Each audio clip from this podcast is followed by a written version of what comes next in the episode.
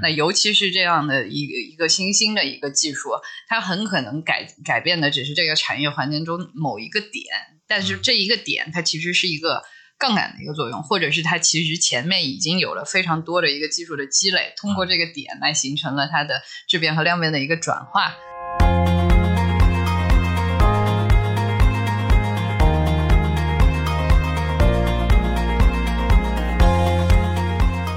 大家好，欢迎收听阔博治疗，智慧的智，聊天的聊，我是主持人潘天一。阔博治疗是一个有 AI 味道的访谈节目，节目背后的阔博智能虽然也是一家 AI 企业，但是我们的节目中邀请的嘉宾也好，讨论的话题与行业也好，都并不一定限于阔博智能自己服务的行业领域。所以我们的愿景是通过阔博治疗这个节目，让我们的听众更广泛的了解到。在不同行业中多样化的人工智能应用场景和这些行业里有趣有故事的人。如果您喜欢这一期节目，请给我们留个言或点个赞，也欢迎在各大播客与电台平台上搜索订阅并关注阔博治疗，智慧的智，聊天的聊。今天我们的嘉宾有幸邀请到了 Maggie，Maggie 陈陈梦洁，她是 Style 3D 公司的合伙人。呃，我也是。已经有几年了吧？多年前，在一个上海的这种人工智能应用场景的一个，当时我还是一个聊天机器人的一个应用场景的活动上，呃，碰到了 Maggie。当时候也是那个组织方是我们曾经节目中的呃一位嘉宾 Shadow Shadow 池池老师，呃，就是他的无界和一些其他的呃其他方组织的这个活动。呃，应该有两年了吧？我觉得，嗯，可能是的吧。所以这个，呃，首先欢迎 Maggie 来来我们的节目啊。然后我们一般就是开头就会让嘉宾来稍微介绍一下，就是你是怎么走到呃现在这个 Star 三 D 这个合伙人的这个这个位置上。啊，可以从头讲。好的，好的，好的。呃，谢谢天意啊，这个也是很荣幸，这次能够到这里来给大家去做一些这个泛民科的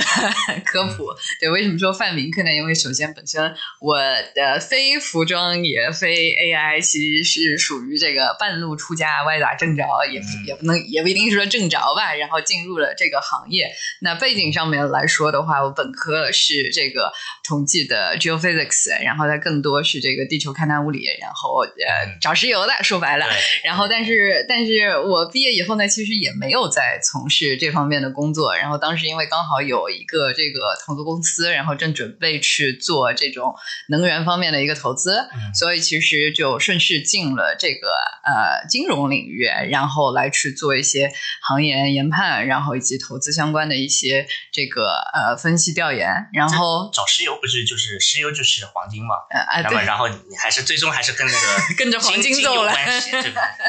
对对对。那但是呃后面的话就其实更多是偏商业方向了。那几年的这个投资以后，然后也是在呃美国，然后去这个留学念了 MBA。然后当时 MBA 的话，其实念的虽然是 MBA 啊，但是其实它是这个 Technology Management 的这个细分下，所以当时我们其实接触了非常多的一些这个新的一个技术，怎么在这个行业里面去做应应用，然后包括我们。在在读期间，其实也是和多个这个呃美国的头部的公司，那时候 FinTech 比较火嘛，所以我们其实做了很多 FinTech 相关的一些这个投资咨询的一些项目，然后汇报给这纽约银行啊，巴拉巴拉，然后也是在当时吧，然后就开始有这种冲动，觉得嗯这个新技术，然后可能会对于一些传统行业有一些这个突破和改变。那但是以当时你一个留学生在美国的一个身份，其实还是。相对来说不太容易去找到这样的机会，然后那所以当时也就是回国，然后呃当时也是有幸，然后认识了我们这个创始人，然后觉得当时这个项目首先技术含量足够高，而且本身这个创始人他也有呃相当的一个服装行业的一个基础。那所以就加入了这个林迪，然后一晃已经有五六年了，马上六年就就到了。所以这个基本上在进入林迪之前，什么叫模拟仿真，什么什么是服装行业，都只有一些很泛泛的概念。但是这六年，然后一堆的这个企业项目摸爬滚打，其实这个我甚至有时候跟别人说我这非服装行业，然后行业里面人都会说嗯，看不出来，对，伪装半个专家还是可以的。所以呃，在这个领域的话，其实我们一直在看的就是怎么样用我们的这个三 D 或者是其他相关的技术来去提升整个的这个行业的一个这个研发效率。那它既然说研发效率，它可能更多的偏整个设计开发上端的一些事情，但是不可避免的，企业但凡来跟你谈到研发效率，那它的研发的目标是为了它更好的去触达市场。所以也会来问我们一些相关的，哎，那 AI 能够对设计研发提供什么样的效率？能够对这个终端销售能够提供什么样的一些效率？所以我们在过往可能也或多或少的有一些简单的一些尝试，所以也可以把这个过往的一些经验简单跟大家分享一下，来做一些这个整个行业链，然后核心技术应用的一些启发吧。抛个砖，好的好的，哎，这个三三 D 我后面会深挖，但是我还是会在你的背景上先稍微聊一聊啊，好的，作为 算是个半半破冰吧，因为我看你在那边呃，就是教呃是读 MBA 的时候呃还还做了实习，对不对？然后还有一个这个呃，我看有个 Robo Advisor，这种关呃金应该是金融市场的，对对，或者是这种金融咨询上面的，是一个一个应用场景，它到底是个什么样子的项目？它其实是当时呃，应该呃，这应该都算十年前的项目了。然后那时候的话，它其实应该是在美国，然后这个市场上面来说，嗯。呃，会存在很多的这个呃 financial advisor，然后因为大家的这些税务啊、避税的这些问题，然后以及这个理财的问题，然后更多都是通过这种私人顾问，然后来去提供这种相对 private 的一个服务，所以它的整体的这个准入门槛会比较高。然后，呃，也是非常重人工的一个服务。然后当时的话，市面上就出现了一些这个呃 fintech 的一个公司，所以它更多来说其实是降低了它的一个这个投资的一个门槛，然后通过这个系统化的一些方式来去提供，嗯，相对。自动化的一些这个呃避税的一些这个申申报啊，相关的一些理财的一些一些顾问的方式，说白了和现在的银行理财，就国内可可能叫银行理财这样子的一个形式，但是国外的话，呃，它其实是一个相对高端一点的服务，只不过怎么样去通过降低门槛，然后提高收益的这个形式，来给到这个大众更多的一些。服务体验嘛，那我们当时看的一个 case，它甚至这个门槛已经降到这个学生，呃或者刚毕业的这样一个 level，然后让他们在可能收入都不太够的一个情况下，就可以有这样的一些理财的一些这个行为，然后和相应的一些收益。对，所以当时大银行的话，一方面来说就是这个对于他们来说，这是一个稳定的一个资金来源嘛，所以他们也会想看看这种低门槛的方式有没有能够去扩大它整个一个收益的一个开口。啊，所以，所以当时更多是基于这个方向，然后去去做了一些简单的这个这个尝试。梦姐，你刚才说就是你算是呃到了 Star 三体以后才入门的这个呃服装或者或者这种时尚设计，那么在之前你是没有任何这方面的兴趣吗？还是就是我我是在想呃怎么一个。理工生，然后还去做呃投资和咨询，后面就走到这个非常好像是针对性有针对性的一个应用场景了。嗯，对，这个其实那个可能回溯到在做投资的这个这个过程中啊，就因为其实我们那个虽然起始可能是一个能源的项目，但其实对于投资公司来说，基本上这个每。每个月都长了，可能每一周、每两周，你要快速学习一个行业，去研判到这个行业甚至这个企业它的一些相应的一些机会点和风险点。那这个基本上是在这个早期，然后就需要去锻炼出来的一些基础的一些能力。那呃，但是在这个呃后续的，不论是在投资还是在学校里面，就刚刚提到的那个项目一样的，就是呃，我自己会觉得，你但凡没有真的深深入到这个。个行业里面来，那你只是做一些这种呃表面上的一些这个呃研判的话，其实有的时候是很难去做具体的一个这个分析的。那尤其是这样的一个一个新兴的一个技术，它很可能改改变的只是这个产业环境中某一个点，但是这一个点它其实是一个。杠杆的一个作用，或者是它其实前面已经有了非常多的一个技术的积累，通过这个点来形成了它的质变和量变的一个转化，来呃形成整体的一个突破的。但是当我没有进入到这个行业里的时候，我是没有这个 insider 的一个视角，我只能泛泛的 去空谈，我自己会比较呃 struggle 那种状态，所以当时也是想。呃，找一个行业，然后去深入去研究它，然后呃，而且其实真的深入进进去以后，也会发现，其实很多行业在某些场景上它是有相通的。嗯嗯，那呃，你是，但是前提条件一定是你深入了这个行业，你摸爬滚打以后，然后你你有一定的总结提炼，你就会发现，哎，好像跨场跨行行业跨场景也还是有很多的一些共通性的。那我自己的话，其实就比较 enjoy 这种 problem solving 的这种感觉，所以其实这个呃，基本上是一些底层思考的逻辑吧。嗯，可能后面就是这些呃故事啊，我们可以还可以去去挖掘一下。但在这个之前，你可以给大家稍微科普一下，就是 Star 三 D 现在是做什么？就是我是看到你们的网站，并并且在就其实几年两年前就认识你们的时候，就看呃在这种服装仿真上面，就可能是呃从一个展，就是我看到的最多就是那种展示的层面上，比如说你想做一个虚拟的 show，一个虚拟的这种呃叫什么那个。Runway runway show，所以可以让模特去走，但是很多就因为之前我也做过电影，然后知道就是在这上面这种，尤其是布料的呃模拟，它的这种真正很很有物理上面的这个真真实的这个表现是很难的，呃这种动画，所以你们是在这方面做了这个这个突破吗？还是你们是更更广泛的？现在可以科普一下。好的，好的，好的。呃，四幺三 D 在做的这个事情，其实类比到这个其他的行业的话，大家可能更容易理解一下。就像这个建筑行业，其实这个有呃，可能十年前就开始说这个建筑的三 D，然后但是到近期才变成 BIM。然后，那具体到特别这个软装的这个行业呢，又有像酷家乐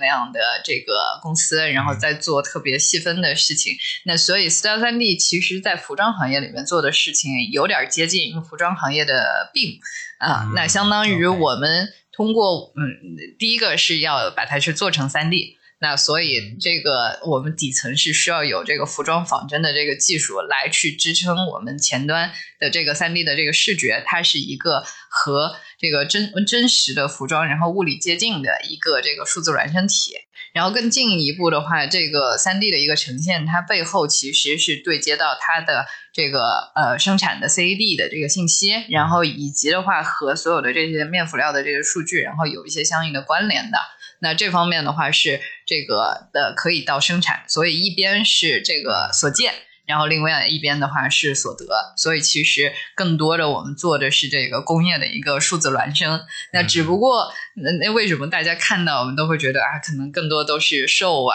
好看呐这样的一个结果？因为对于服装这个行业来说，它其实和建筑还是有一定相通的地方，就是视觉。是它很大的一个这个决定因素，所以好看 是第一位的。然后，但是呃，接下来更进一步不那个就就和建筑行业有差异的来说的话，那服装它其实是一个高频周转的一个行业，它的 SKU 和它的这个产品生命周期，SKU 非常多，产品生命周期非常短。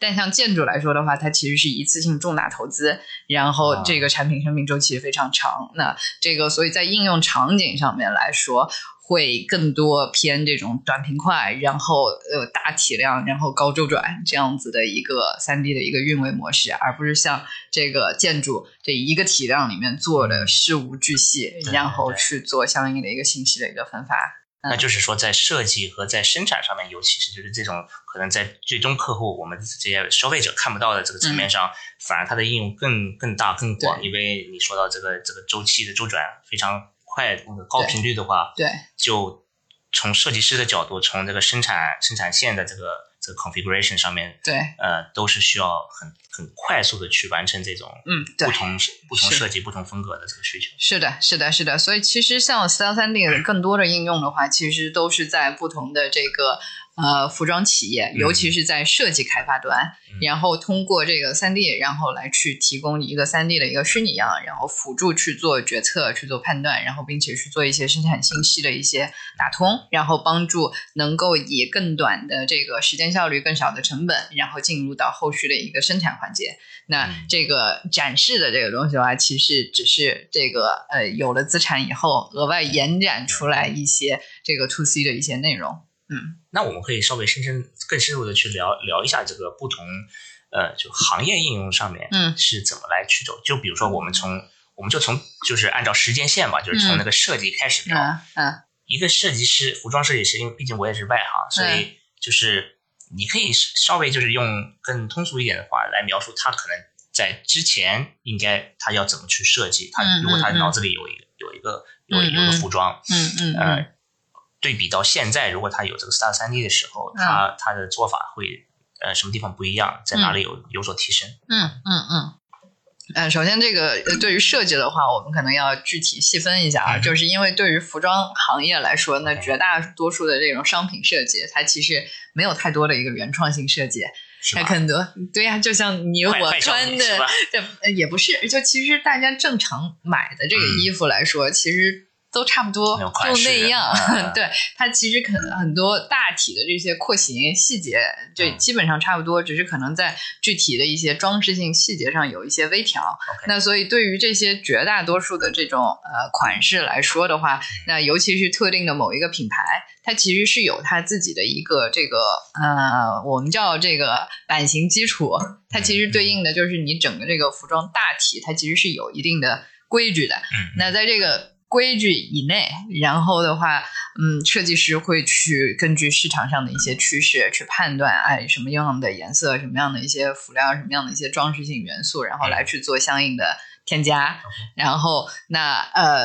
呃，原这个设计这个过程的话，它。嗯，可能还是这种二 D 的一种形式。那这个是第一类的这个设计，然后第二类的设计的话，就是这个原创性设计会更多一些。那就像这个独立设计师可能天马行空的，然后来一些。那这个呃，对标到这个传统的这种行业里面来说的话，可能大家会用立裁这样的这种方式会多一些。它呃没有特定的一些版。式的一个要求，更多都是手上拿个片儿，然后裁一下，然后捏出他想要的一个效果，然后定在这个人台上，然后最终把这些板再展开，然后得到他想要的一个结果。那这是两种呃设计方式，那这两种设计方式对应对应的这个三 D 的应用，其实也是。不一样的，对。那首先第一种，它呃基于它已有的一个基础来说的话，那设计师他依然还是这个自由的，然后去做设计，只是可能他选择的时候，他会去找到一个三 D 既既有的一个过往的一个款式，在这个基础上，然后去做一些这个修改，因为对应它原来可能只是一个二 D 的一个效果，他就画个大概，这个大概，然后接下来到版师那里，那版师要把它的这个生产的这个 CD。嗯，去完成，然后同时的话，那比如说有一个图案，那具体多大，然后定位在什么位置，设计师是讲不清楚的，他只会先说，哎，大概两点五厘米，然后看一下，然后看一下最终做出来的这个效果啊，不对，三点五厘米，对，因为这个东西很多时候它就是一个感官的东西，它可能就是大一点、小一点、左一点、右一点，但是这一点，对，但是这个一点，就是可能在。我们来说，觉得呃，吃瓜群众来说，对，没有。首先，首先是觉得没有什么差别呀。然后，但是设计师可能就是。抠那么一点点小细节，然后呃来去做最终的一个决策，但是其实就是设计师执着的那一点点小细节，还是有挺大差异的。那个延展呃出来说，我们其实自己内部也尝试过一次，就是在有一定的这个基础版型的情况下，让设计师设计和让我们自己内部这个 IT 员工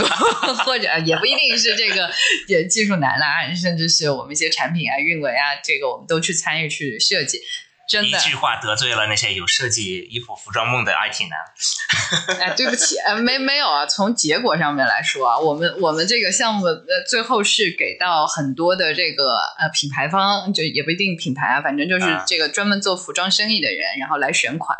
选中的都是这个设计师出的款，就呃大家出的款，效果上已经证明了。对，从结果上证明了这件事情。就虽然可能很不甘心，但是这个结论就是放在那样。当然可能是我司的问题，也欢迎其他的这个程序员们，这个指不定还是有特殊天赋的同学呢。这个这个不能不能冤枉了他们。对对对，然后跳回来来说的话，那。呃，在有这个设计的这个基础上呢，其实这个设计和版师能够在三 D 上更直观的去看到这个效果，然后更快的去做决策，然后呃把它往后去做流转。因为尤其是像一些图案工艺这些东西，那那个你可能。呃，贴一个纸，贴就他们传统可能就是打一张图案的纸，然后贴在衣服上去看个大小。但是实际上你最终做出来的效果不一样的呀。那但是如果你要真的去送到工厂，然后去印一下，然后再来看这个效果，那呃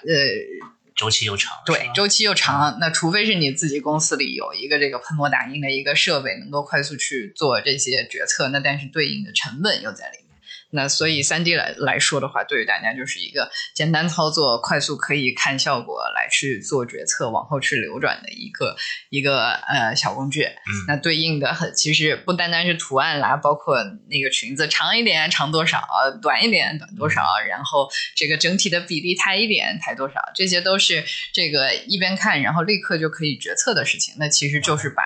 本来要来来回回。打很多次样，然后才能定下来的事儿，那通过三 D 快速沟通、快速解决掉，来去提升它的一个敏捷反馈，然后去完成它最终的一个交付。那这个是这个常规一些的呃这个款式。然后像刚刚说比较复杂一些的那个的话，其实呃我们自己内部也实验过，就是这个让设计师自己先用三 D，然后把这个效果做出来，然后再去给到版师去做生产。然后，呃，对应原来这个设计师可能要和这个版师沟通三到五轮，才能打出一个他自己想要的一个最终的一个版型效果。但是这次通过设计师自己先立裁，把他想要的效果去实现以后，然后再通过版师把设计师立裁裁的那个不规范的片，然后整理成一个这个工业可生产的一个 CAD 的一个文件。那它其实整体中间的这个沟通的一个效率也去做了提升。核心来说，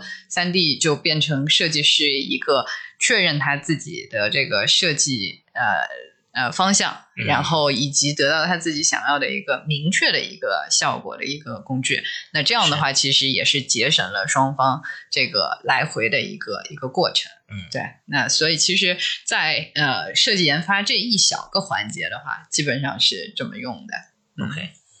那我们就是，它是下一步就是直接到生产了吗？还是中间还有什么其他的这个步骤啊？中间还有，是吧？我就直接想跳到生产了，看来我是太急了。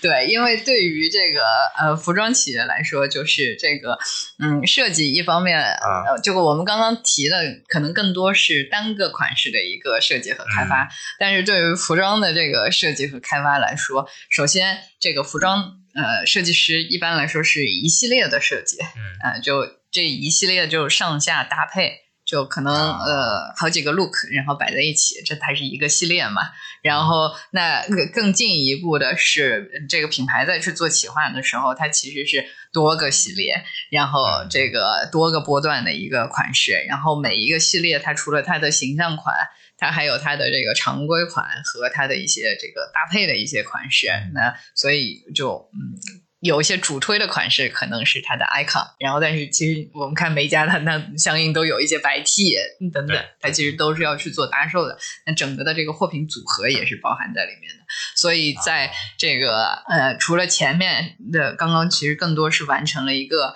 这个单个款式的一个三 D 的一个转化，然后后续更进一步的话是这个多个款式上下中组合怎么怎么样样的一个搭配，它依然是会有进一步的一个款式的一个淘汰，然后再后一步到整个这个门店的一个陈列，它其实在设计企划的时候，它就会去规划，哎，哪些是主推的款式，那它在这个门店里面陈列的这个 BP 点，然后应该是什么样子的，然后嗯，那它对应的这个位置和这个不同嗯门店的一个放置的一些区域啊，这些其实这种效果图你们也会做是吗？就是门店陈列的。这个其实也不不不一定是我们做啊，对，但是这个在啊嗯设计规划的这个过程中，它其实都会去有涵盖到啊，一定要考虑。嗯，对，它都要去做相应的一些考虑。然后有了这些以后呢，然后再是这个呃渠道端，然后会来去做这个订货会，然后去决定它哪些款式，然后他们需要定多少的一个量，然后再是最终投入到生产，然后再到门店去做相应的一些销售。啊，对，然后那这个过程中的话，就还会有一些上架的一些物料，然后包括你刚刚看到的一些这个虚拟的一些 runway 或者是一些这种电商的一些物料图，然后也会产生出来，然后在中间去在呃最终然后去做相关的一些呈现。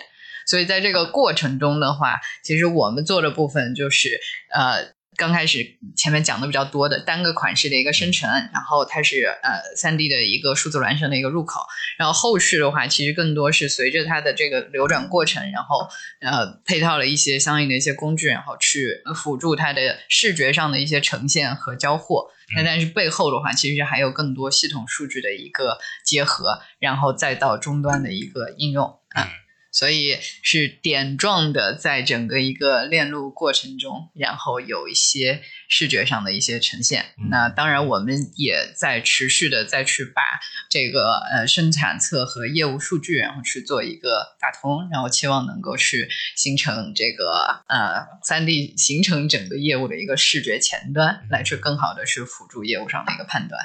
嗯，就你提到你。Star 三 D 其实做的是一个服装类型的，就是如果跟建筑行业对比的话，对，是，毕竟是同级别的，那个呃，就是一个服装行业的 BIM，就是一个一种信息管理系统，对，是的。所以，然后，然后就呃，说到那个生产上面，肯定这种就是你提到这个 BIM，其实反而让我想起，就是你刚才跟我聊的时候有提到，就是你刚刚是其实是从德国回来，然后对，呃，收购了一家德国的这个同一个行业的类型的这个公司嘛，对，所以。在我的这个认知里面，我一开始想，哎，怎么德国好像跟那个这种服装设计、时尚没有什么太多关系？但是其实你解释了，就是它是它就是一种工业设计的对这个这个体体积。然后我们当然知道，德国在这个工工业设计上面是工业生产、工业设计上面是非常强的。是，所以就是你再更深入到这就是这种工业设计和和这这个领域里边，呃，你们的这个。应用场景包括就是里边有没有这种数据或者 AI 的这个成分？嗯，就是数据的成分可能会更多一些。就是那个呃，像 Cell 三 D 去年以前，然后更多来说是生产的这个 CAD 的这个软件，然后它作为一个 input，然后直接到三 D 里面。但是我们现在发现的问题就是，那大家在三 D 里面会去改，然后最终的这个呃数据结果呃，还大家希望能够直接。这个反向也能够同步到 CAD 端，对，那所以这个是我们去做这个底层打通的一个逻辑，因为相当于这个它就变成一个双向的一个数据，原来只是一个单向的嘛，那这个双向的这个数据，呃，打通了以后，一方面来说就是真的是你前前面的这个所见和你所得，然后能够更。直接紧密的，然后去关联起来，然后更进一步的话是这个呃 CAD 的，它它一方面它是这个呃排料的，它是这个工程的 CAD 的一个文件，然后另外一方面的话，它其实可以指导到后续进一步的一些这个合价排料，然后和生产工艺相关的一些细节。对，那所以这些其实都是后续一点点会去完善的一个部分。对这个，所以确实这个呃，要直接说我们是服装行业的 BIM 呢，现在确实有点大言不惭，因为 BIM 这个东西它真不是一天建立起来的，它里面有非常多的一个这个行业 know how，需要一点点去这个呃深挖，然后一点点去夯实，这样的话才能形成一个这个工业软件。这也是为什么国外有打锁，国内其实还是缺乏一些这种嗯长期的这个软件主义，然后来去把这件事情做扎实吧。嗯，但其实你这样描述以后，我在想，呃，从就是我可能说 AI 的话，就觉得 AI 太泛了，就是它这个本来这个定义就很虚，但是嗯，呃，就是从机器学习或者从数据得到一些呃。这个结论的角度来说，就比如说你刚才说，如果你可以把这个从设计图一直到最后生产的那个样子，包括它布料长什么样子，呃，布料的那个使用的这个量啊，或者它的效果效果上面都可以去呃量化以后，这个信息其实是可以学习的。这个整个从前端设计一直到后面生产的这个链路打通以后，它其实就真的能做到，比如说你在设计师在画这个画的时候，其实就就可以自动生成出来，它当时到时候呃生生产的时候，它的那个布料的，甚至如果你们信息细化到有价钱啊什么，就是它的那个整个 BOM 都可以出来，对不对？它的那个所有的这个 material 这个 list 都会自动生成出来，然后就是更更更容易、更简单，从从很前期的就可以看到它整个对产业链的一个效果，对，甚至可能会对公司的这个财报上面的一个效果。这 是我自己乱想的啊。嗯嗯嗯嗯，所以就是从视觉上面就已经已经。到了很多其他的应用场景了，就是我我甚至想到，就可能可能想的比较多，想的比较对对对，就是这个对于 AI 来说，尤其是最近这个 AIGC 特别火，包括这个 ChatGPT 啥的，那呃，确实远期来看的话，这个是有一定的可能性的。那但是 现在还很科幻是吧？但是对，就是在我看来的话，就是其实我们会觉得，在服装的这个链路上，那当前的话，可能在每一个细分环节，它其实都有可能呃有 AI 可以去发挥作用的一些空间。然后，但是那个怎么去把它们整个链路去串起来，我觉得这件事情还是。非常有挑战的，所以那个一般来问我的就哎，能不能这个 AI 在这个 C 端，然后 C to M 产生一件衣服，然后能够这个工厂快速生产出来啊？那个我一般都会泼冷水。那那个反过来来说，就是你如果做一些条件控制，比如说在 C 端，然后 AIGC 产生一个图案，然后呃。通过印花，然后印到一件特定的一个 T 恤上，等等，这样去做条件控制，还有可能可以去做实现。那所以，呃，回过头来看整个这个链路的话，当前现在看的呃比较多的，其实是在这个设计端。设计端其实那个特别好玩的是，我前两天还看到我们这个设计师，然后他们在做着新一季的这个设计，它的灵感图全都是 A I G C 的图，对，就都是嗯，就一眼看上去可能会觉得都是一些好看的话，仔细看，嗯，好像都是 A I G C 的一些内容，会作为他们的这个设计灵感，然后来去做这个后续具体的一些设计上的一些参考和相应的一些元素。啊，然后呃，更进一步的话，其实也有看到有一些他可能呃呃，之前看到的是那个一个简笔画，然后可以去生成一些特别写实的一些画嘛。那也有看到一些可能就画几个简笔的廓形，然后它能够去生成一些服装的一些这个呃仿真的一些一些形制的一些参考。呃呃，还有一个那是那个图案，图案这个我觉得可能是最。呃，容易落地的一个细分方向，无非当前来说，可能就是那个图案的分辨率还不太够。但是在整个的这个图案的一个生成上面来说，其实还是呃有机会可以呃看看市场上的一个应用情况的。因为对于图案的设计来说，其实呃每年服装。的这个图案设计都是这个版权的一个天坑。那如果 A I G C 能够在这个这个图案的一个生成过程中，首先大家肯定都有特定的一些形制上的一些要求，什么腰果花呀，然后这个的什么花呀，那那对应的那基于这些相应的一些输入的一些控制，然后能够去生成对应的一些图案的一些效果。那这个效果的话，可能能够去更好的帮助设计师，然后去做后续的一个筛选。更进一步的话，是这个图案，嗯，因为要到生产，所以分辨率和图层 可能会有进一步的一个要求。那当然这些啊，我相信一定都是输入的问题，就是前序训练的那个数据，呃。原始数据如果足够大，如果它里面有足够呃清晰，然后对，然后如果有这些结构化信息的话，那它是完全有可能可以直接这个通过 A I G C 的形式来去生成一些，呃，能够直接到生产的一些图案设计的。啊。那那当前看来的话，可能在这个方向的应用会多一些。那甚至是包括像阿里原来那个 M 六模型，不也呃有过一段时间吧？那个 text to to design，然后生成一些内容。对，那但是在设计层面的这个呃内容的话，它其实最大的问题就是，它只是给了你一个图像上的参考。它其实和后续的这个生产的一个关联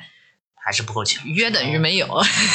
约等于没有，所以它只是给了你一个效果上的一些参考。那但是具体你要到这个实际落地去生产的话，那它其实中间还有很多的这个信息需要靠这个 CAD，需要靠设计师去补全。然后它才有可能去到生产，因为像我们之前就拿到过一个 M 六生成的一个图案，看上去是好看的，但是你仔细去看它的那个图案，就完全不是一个可生产的一个呃图案。然后其次是，那对于服装来说，它其实很多的工艺，你每一个点，你究竟是用的是什么服装工艺去形成的，这得由设计师来去呃做做进一步的一个补充。然后再是真的要到生产的话，这个版型然后怎么去完善，的还是需要人来去把它去做完善。所以它更多还是只是在这个设计参考层，然后来去提供到相应的一个信息的一个输入。啊，对这个层面上面来说，我觉得是会有帮助的。然后另外一方面的话，就是现在大量的再去做这些数据的一些爬取，然后也有一些这种呃洗数据结构化的一些输出。那首先我们先去看这个数据积累的这个逻辑，它其实在不同的这个细分环节、细分领域可能有数据，但是其实它的这个结构化的程度是非常低的。那其实就像嗯，很多年以前。这个其实有很多这个号称呃通过 AI 算法，然后去识别服装，然后判断趋势这样的 企业，然后或者是去做一些这个呃呃布料的一些识别等等相关的呃这个技术。当时其实我还挺认真的看了一下，然后但是真的在实际的一个应用过程中的话，你就会发现它的识别率并不高，嗯，因为呃。一方面来说的话，就是它呃服装它其实是多个元素的一个组成。那这个元素的话，呃每一个图片上面的标注其实就非常的关键。那你究竟是什么布料，然后呃用了什么辅料，用了什么工艺？那嗯这个数据在呃比如说淘宝端去收集的话，它其实可能更多是一些营销运营的。一些卖点的说辞，它并不会把它原始的真实的这些数据去体现出来，而且同时每年都会叠加上一些新名词，对，所以这个也是一些干扰上的一些选项。那总总体导致的结果就是，看上去这个图库的体积可能非常大，但是里面具体细分下来的这些标签信息其实是比较。混乱的，那所以对应的真正的这个所谓，哪怕就是做这个趋势预测，啊，其实当前也没看到太多预测吧。那有可能，那有一些专门做这个品类的呃平台或者公司是有概率能够有一定预测能力的。当然，大家也。这个翘首以待了很多年，来看看这个能否有最终的一个完善啊！哎，但是你刚才提到，就是这些是结构化数据嘛？但是非结构化，就比如说，就是一张图片作为它要，就是 A I G C 嘛，就生成图片，那么就是可以从一个设计直接到它的最终的效果一个这种预测啊。我我记得之前我们还在 Pre Show 里边讨论过一个很很针对的一个场景，就是比如说你设计师设计了。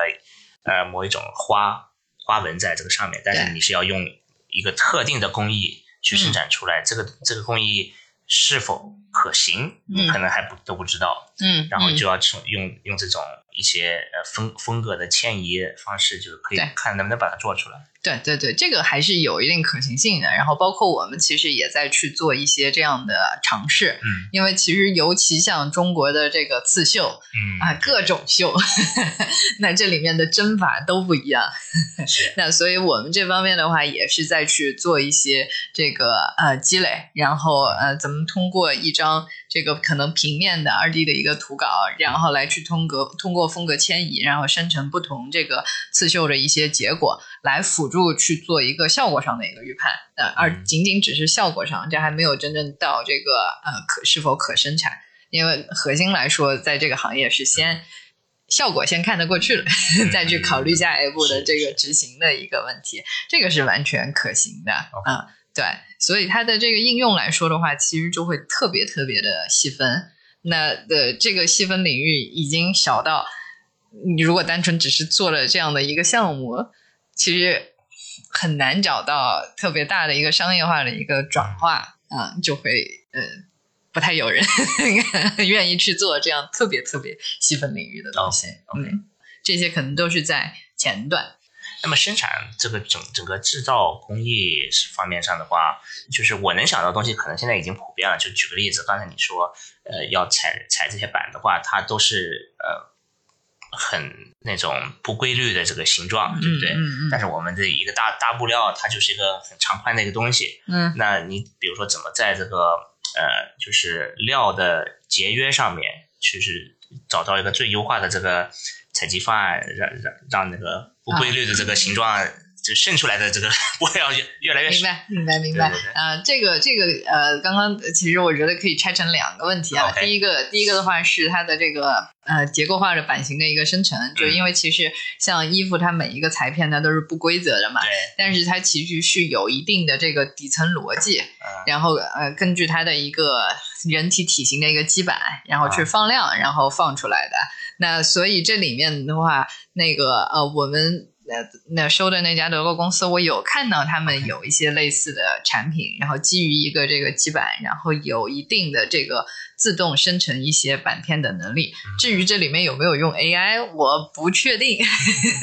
然后另外一个的话，就是你刚刚说的排料，因为排料的话，它其实就相当于我们一个呃这个呃门幅，就长宽呃长不一定啊，就是宽那是一定的一个布料，然后呢对应的我们这些不规则的裁片怎么样在里面呃。华容道 最优化的最优化的摆放，然后来去达到它的一个这个呃用料的一个节省。那这方面的话，嗯，坦白说我也研究不深啊。但是那个德国那家公司确实也是有这样的一个产品的。那很多公司很多呃这个海外的公司也也都是在用这样的一些工具，然后来去自动化的一些排料，优化到它最终的一个呃布料的一个一个用率。嗯，对。我觉得不一定是 AI 吧，嗯，反而可能是一些呃图形上的一些算法，当然可能也跟 AI 有关系啊。然后另外一方面的话，其实是像那个呃，在衬衫和西服这个领域，它其实是有这个参数化。呃，打板的这样的一个呃基础在的，那所以基于这个基础，你甚至都不需要 AI，对吧？你有一些参数进去，直接去做就是量身嘛，对，它它它量生成出来的，它量完它其实是套板套出来的，就是它已经有了对应的那些东西，它套用了一下，然后可能再有一些服务的一些性质在里面，然后去做完成，那可能就能够有相应的一个结果了。那所以回过头来看的话，就是在版型生成这个上面来说，一方面是这个数据量，呃有没有足够大，然后另外一方面的话，其实还是要去了解到这玩意儿怎么来的，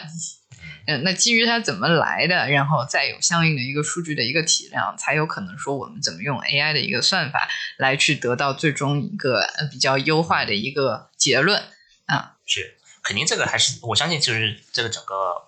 研究还是在一个早期的阶段，因为毕竟你们刚刚才就是要把这个打通嘛。嗯。是现在数据打通了以后，就像就是一六年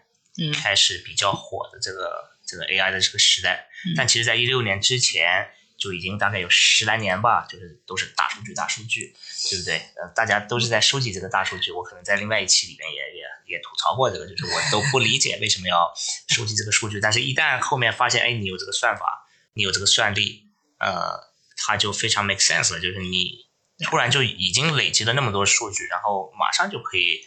找出各种各样的这个应用场景，而且都是立马都可以落地的。就是我相信你们开始去打通这个这些链路，然后并且在过程中一直在收集数据，这个到对后期来说，这这些优化上面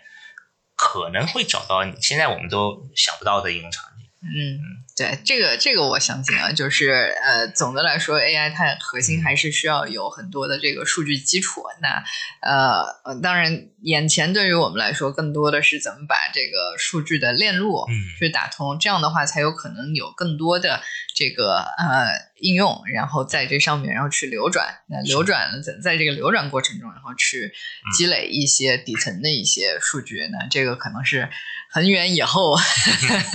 才能去看到，然后怎么去去应用的吧？OK，OK。那当然，可能像我们自己已经在做的那种图案工艺的这种风格迁移，这个只是一个很细很细的一个小小小的点。对，那类似这样小小的点，其实在整个这个设计过程中，其实有蛮多的。嗯，因为服装它确实是很多的这种小小的点的一个组成。那正是这些。小小的点一起，然后来去组成了它最终的一个效果。那这个都得一点一点，然后去做相应的一个完善。好，然后这个是单件的，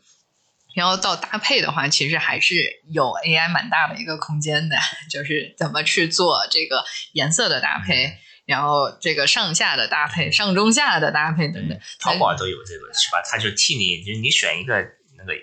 某一件服装，他就给你把搭配的是其他的。嗯，都给你生成出来，就是类似的这种组合的生成。对对，那所以对应的其实是怎么把它在 C 端的那个呃应用场景，然后进一步的迁移到这个 B 端的这种设计开发的这个环节里面，然后同时的话去呃拓一些相关的一些应用。那这个的话，其实也是蛮值得去去呃看的。然后最后的话，就是在这个销售终端，可能这方面跟这个库博做的呃，就是零售方面的这个东西也比较接近嘛。就是我也是不聊，完全不知道，但是一聊就 就觉得哎，可可可像了。就是我们我们就是呃，一个服装品牌，如果它这个产品做出来以后，想想投入到市场，它也。面临着一种就是陈列啊，陈列啊，就像我刚才说的，就是怎么在这个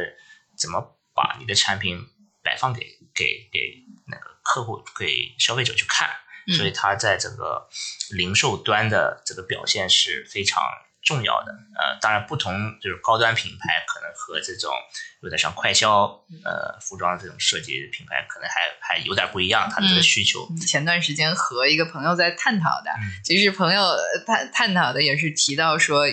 有这个类似阔博这样的一个应用，然后来去在终端门店，然后去观测到它的一个这个。货品的一个动销的一个情况。那对于服装来说的话，整个的这个呃零售，首先的话，呃，尤其像这个快时尚的品牌呢，大家会看到它门店里面的货品，你可能每每一个月去一次 Zara 都会发现里面东西都不一样，因为它的整体的这个门店陈列的内容，呃，像有的快的可能真的两周，然后就换一波。对我本来以为我们本来以为我们快消品什么一个季节一个产品。